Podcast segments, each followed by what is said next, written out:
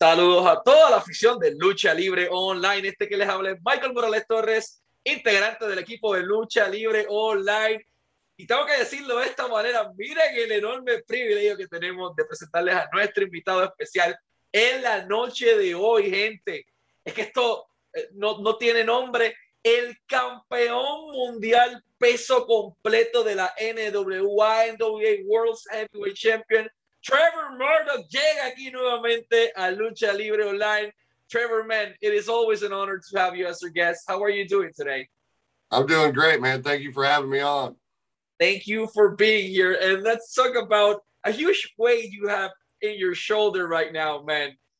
You, uh, on our previous interview, we talked about how you didn't want to wrestle anymore, but wrestling caught you again. Uh, did you ever expected that in this comeback, you were going to be holding the same title that Harley Race holded. No, no, not at all. Uh, you know, I was supposed to be here for, I was supposed to come to the NWA for one match, man. That was all I was supposed to be there for. And um, they were able, you know, NWA gave me opportunities. They never gave me anything except an opportunity. And that's all I've ever asked out of any company I've ever worked for. Give me a shot. Let me prove myself.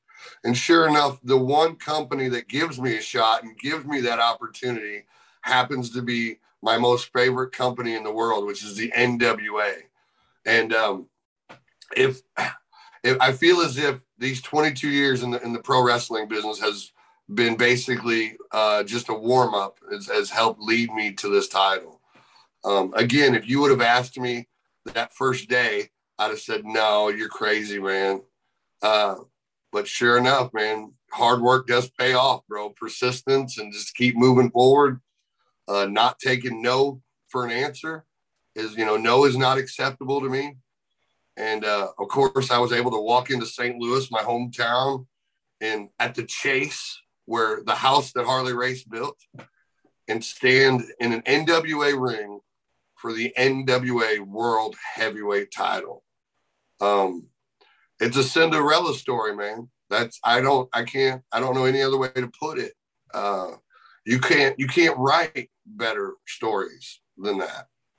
Um, and the fact that my family was there, uh, our you know as pro wrestlers, our families really pay the price. They're the ones that they're the un, unsung heroes in in in our quest to become my certainly my quest to become world champion. So it was really awesome to be able to uh, hear the one, two, three. And if you look at the tape, I flop right over to my belly and I look right at my wife and kids. Uh, I get a little emotional just talking about it because we all three, or all well, all four of us, there was nobody else in the room at that moment, just us four happy and and proud and just um, it just felt like all the hard work had finally paid off. Man, uh, the chase, St. Louis, your hometown. You're facing Nick Aldis, the longest reigning champion of this era, 1,043 days. Your career is in the middle, and I recall telling my friend Mac, "Okay, is this Trevor's real last match?" Because Nobody expected Trevor Murdoch to came out with a victory. Holy shit, I have to say it this way. What a freaking match. I was telling you prior to the interview, I was watching this from a McDonald's parking from on Fight TV from my cell phone. We were eating. It was a like a long match that invested everyone psychologically. Like it got elements from old school pro wrestling, but with things from the new school style as well when the ref counted three, it blew our minds. Like we knew what you worked for to go, to you know to have what you have today. We knew your background story. We knew what your family went through, uh, your injuries, your frustrations, everything. Your tag team partner, one of your best friend, unfortunately passed away as well. The ref counted three, Trevor. You immediately looked at your family what was in your mind at that moment? Chase, home, Harley Race, family over there, biggest title you have you ever wanted. It is finally yours. it um I almost it was there was a holy shit moment, and pardon my language, but it was it was it, one of the other reasons to look at my family was to make sure like this was real, because it. I, I said it in the after in the promo after I won. Um, I'd always dreamed it would be this way. I just never dreamed that it would happen, and that's that's what it was. It was a, a surreal moment of wow, like finally, like I did it like even even to a certain point, I was a little surprised because I didn't know if I was going to be able to go through everything I knew. You know, I knew what Nick was going to bring. He wasn't gonna he wasn't gonna let this go lightly, and he did. He he brought everything out of the book. Um, so I knew that it was either my family could be watching my last match, or they could be watching the greatest match I've ever been a part of. And I uh, I rolled over I looked down the ramp and Ric Flair's walking down the ramp to come into the ring. And that alone blew my mind because I was just, I was expecting him to come in and, like, if he was coming, maybe give me a hug, you know what I mean? But then he got on the microphone. And for Ric Flair to get on the microphone and tell the world that you are the world champion. You are the man. What you did here was was was well everybody will remember for the rest of their lives what happened here tonight. Um, again, just if you watch when he's talking to me, I stand up like I'm I'm I'm obviously I've got emotions are running. I've I'm I'm sucking wind. I've just went through a 25 minute match. It's probably the toughest match I've ever been through. And when he made the comment, "You are the NWA World Heavyweight Champion," uh, it was just instinctively to stand up and realize, yes, I am the NWA World Heavyweight Champion. If this match didn't prove it, Ric Flair sure as hell just proved it to the world that I'm the man. To you, having considered by many, at least by me, the greatest wrestler of all times in the ring, in the same ring with you, telling you that you are the man, you are the champion, you are what the company needs at this moment, you are the face. Did it was this the biggest moment of your career having Ric Flair's approval, the title, uh, your family there? Was this was this the pinnacle of Trevor Murdoch's career? Up to this point in my career, yes. This was the moment. Like if if um you know heaven forbid, knock on wood, if the good Lord took me today, I could I could look at him thankful and go, yeah, that was that was a career. That was the way to end it. Um, so thankfully, that's not what happened. And uh, now now I'm the guy that carries the target on his back because since the day since I'm talking the night that I won it, people were emailing me, texting me, saying I want a shot at the world title instantly, instantly. And I've been getting nothing but emails and texts and phone calls. Everybody's saying that they think that they can take the world champion. There is no rest. There is no rest. You have a huge target on your back. So let's review a few names Masahiro Chono, uh, The Great Muta, Barry Windham, Ric Flair, Lou Harley Race, Ricky the Dragon Steamboat, Kerry Von Erich, for example. These are names that at one point, even Carlos Colon in Puerto Rico held them for one moment. Jack Veneno in Dominican Republic. Many legends and future Hall of Famers held that title, which elevate them to the next level. What does the NWA World Championship mean to Trevor Murdoch? Um, I carry around all those gentlemen with me right now. When I walk out to the ring, I represent all of those men and many more. And we got to throw Nick Aldis into that mix as well too. Um, I, I have to carry myself with a certain amount of pride. I have to make sure that when I step into that ring, every wrestler that I go against knows that I'm the baddest man on the planet. And when I when you do when you do come uh, when, when when you do wrestle me for this world title, you need to understand that you're not getting the happy-go-lucky, easygoing um, gentleman you meet outside of the ring. Uh, I'm going to come in like a hail of fire, and I'm going to throw punches and bunches, and, and I'm going to do everything within in my, within my power, every ounce of me, to do what I have to do to keep this world championship. because not only am I the world champion and I've won the title, now it's time for me to cement my legacy.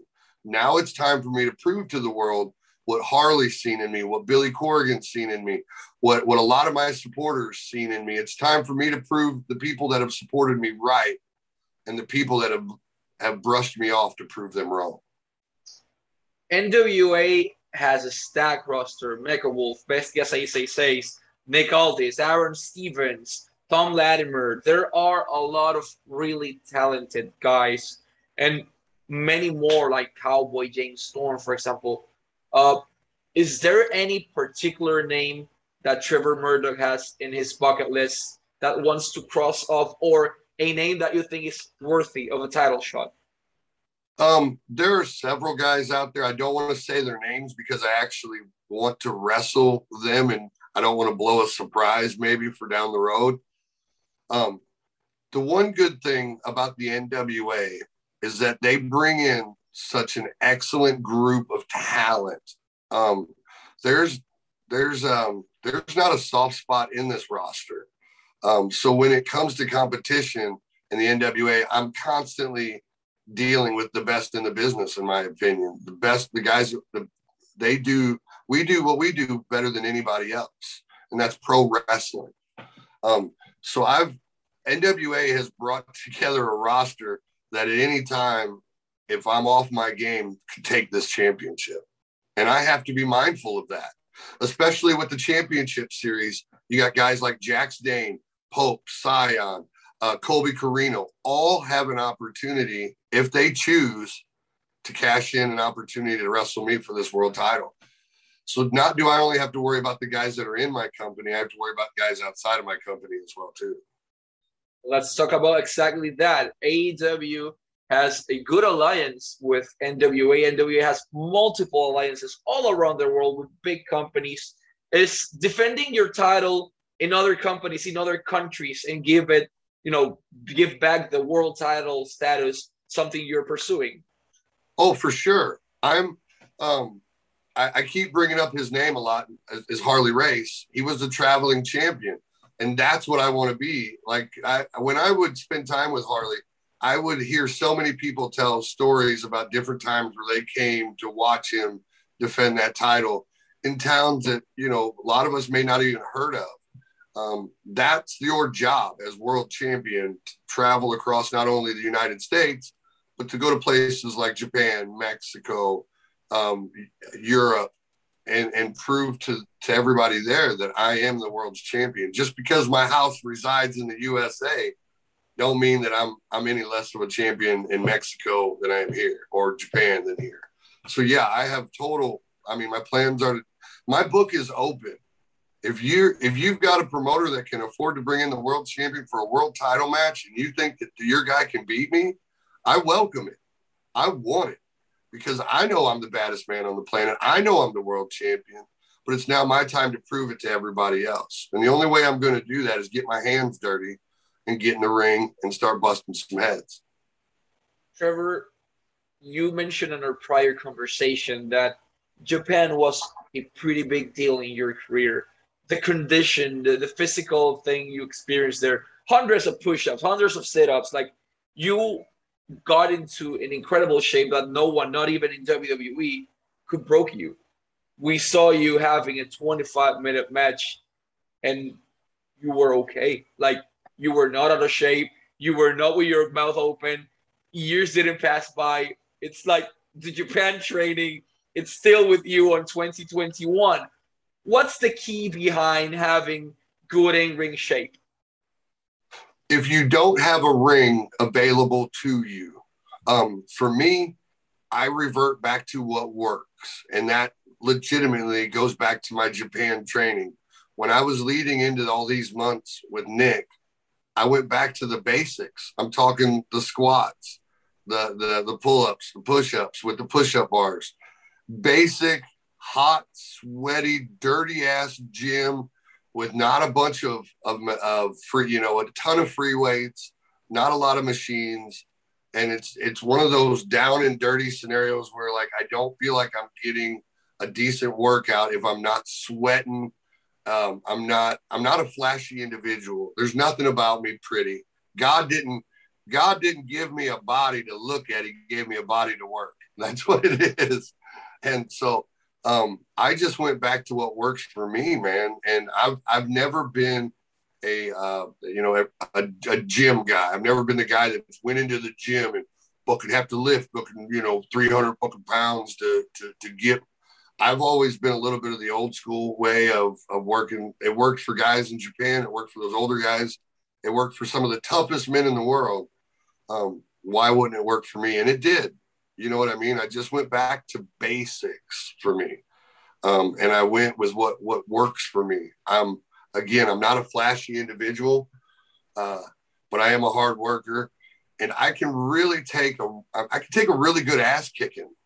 I could, and and I think that's what one of the things that benefit me to a lot of these guys is I am able to withstand some of their their biggest offense, and I keep getting back up, and I keep getting back up. When I talked to Nick privately, that was one of the things that surprised him was the fact, like shit, Trevor, like I, I, I gave you some of my best shit, and you you just kept get, getting back up. Excuse me. you just kept getting back up, and that's it. That has benefited me at times in my life, and it has uh, not benefited me at times in my life because I'm stubborn. I, it's, it's just how it is. And if I get something stuck in my head, that's what I'm going to do. You reach uh, what you thought at a moment in your career was the pinnacle of your career, achieving the World Tag Team Champions in WWE with Lance Cade. Now you achieve a whole new higher level with that title on your shoulder. What's different? What's different from the Trevor Murdoch that earned the tag team titles for the first time along with his best friend than the Trevor Murdoch we're seeing right now? Um, I think the the guy you're seeing now, um, obviously, is a little bit more grizzled. Uh, I know the way the world works a little bit more. I've got more confidence in who I am and what I want to be. Um, I I have I'm standing on the mountaintop and I'm looking down, and I don't want to. I don't plan on going anywhere. Um, I I have the same drive and desire as the young Trevor Murdoch. Uh, the difference is is um, I don't always go into it full bore. I, have learned that sometimes you just got to let things happen, and you got to let people kind of get in their own way uh, for things to work out for you. Um, I've, I've, definitely I'm a whole lot smarter than what I was back then. Uh, I feel like I'm, I'm a whole lot tougher than what I was back then. Uh, I've had to deal with um, things that most most guys shouldn't have to deal with when it comes to injuries and death and um, just personal tragedies that I don't even want to go into. Um, and I've I've come out. I wouldn't say unscathed, but I've I've came out on the other side, man. I I, I won. Like I, I went through the war, and I won. Um, and I have no desire and uh, to let anybody step into my in, into my captain's chair, bro. I'm in the king's seat, and I don't plan on giving it up anytime soon. To you, how important is to be not only the face of NWA, but a role model to the rest of the talents, you know, on the court, behind the curtain over there. You are an experienced veteran, but you also can perform at a high level, as we could see in your last match. How important is to be a good role model and give them good advice? Oh, it's very important. Um, I I hope that I am proof that if you want something bad enough, if you're willing to work hard enough, if again, if you're willing to not take no for an answer, um, you will be rewarded. You will win. You will be successful. Uh, we live in a world that it's easier to hate and be negative than to be positive and embrace people. Uh, I I want to be that change. I want to be. I know I don't. I know I don't look like the normal today's world champion. I know I don't have a six pack. I, I have a mirror, and I know what I look like. I know. Um, there's no hiding that. Uh, but what I want people to know is it's not always about what what's on the cover of the book. It's about what's inside of it, man, and what what it can do for you. Um, we we live in a a superficial world where looks and what people think about you are more important than who you really are. And to me, it's more important on who you really are as a person because you're going to get the same guy you see on NWA Power at the grocery store or at the gas station. There's there's right and wrong. There's no gray area. Don't be an asshole. Be a good person. It's not hard. Think about others. Don't think about just yourself. Treat people with respect and work hard. If you ain't got it, go get it. If you want it bad enough, go figure out a way to do it legally. Go get it. But don't sit there and let people put parameters around you and put you in a box and say you're only this, you're only good enough for this. That's bullshit. It's it's a it's a horrible way to think of things. If you want something bad enough, you work your ass off for it. You keep going after it. And this is a prime a prime example. It took me 22 years. It took me a lot of heartache. It took me a lot of companies that didn't see the value in me for me to get here, but I said I wasn't going to let them beat me down. I did for a little while. I did. I let it get to me for a little while. But once I realized that I had people that that still believed in me, I knew that I could do this. I just knew it would take time. And once I had that that inspiration and I had those people standing behind me, brother, wasn't nobody going to stop me. Man, inspiring words. Your, as mentioned, one of your best friends, Lance Cade, unfortunately passed away. Your mentor, Harley Race, as well, is not here with us. Do you felt them, or do you thought of thought in them, like you thinking that of them once you won the title, like once you hold the title? Oh, of course. Like I, you know, those those were the two guys that um, were, were were some of my biggest supporters in the business. And if I knew if both of them were there, they would have been running. You know, they would have been running into the ring to give me a hug. Even Harley would have been, you know, down ringside and gave. I know he would have gave me a hug. Um, I wanted to, you know, I I have Lance Cade and Harley Race stamped on my back wherever I go whatever I do in the pro wrestling business, I will always be attached to those two gentlemen. So, to a to a certain extent, me being world champion is like Lance being world champion and Harley being world champion again. Because when I when I go around, I have no problems telling the world how much I love those two men and how great I thought of them, and that if if Lance was here, I may be fighting him for this world title. And that that's just a shoot. That's the the honest, the God's honest truth. And I guarantee you, if Harley was a young man and he said it in interviews, he would wrestle me for the world title.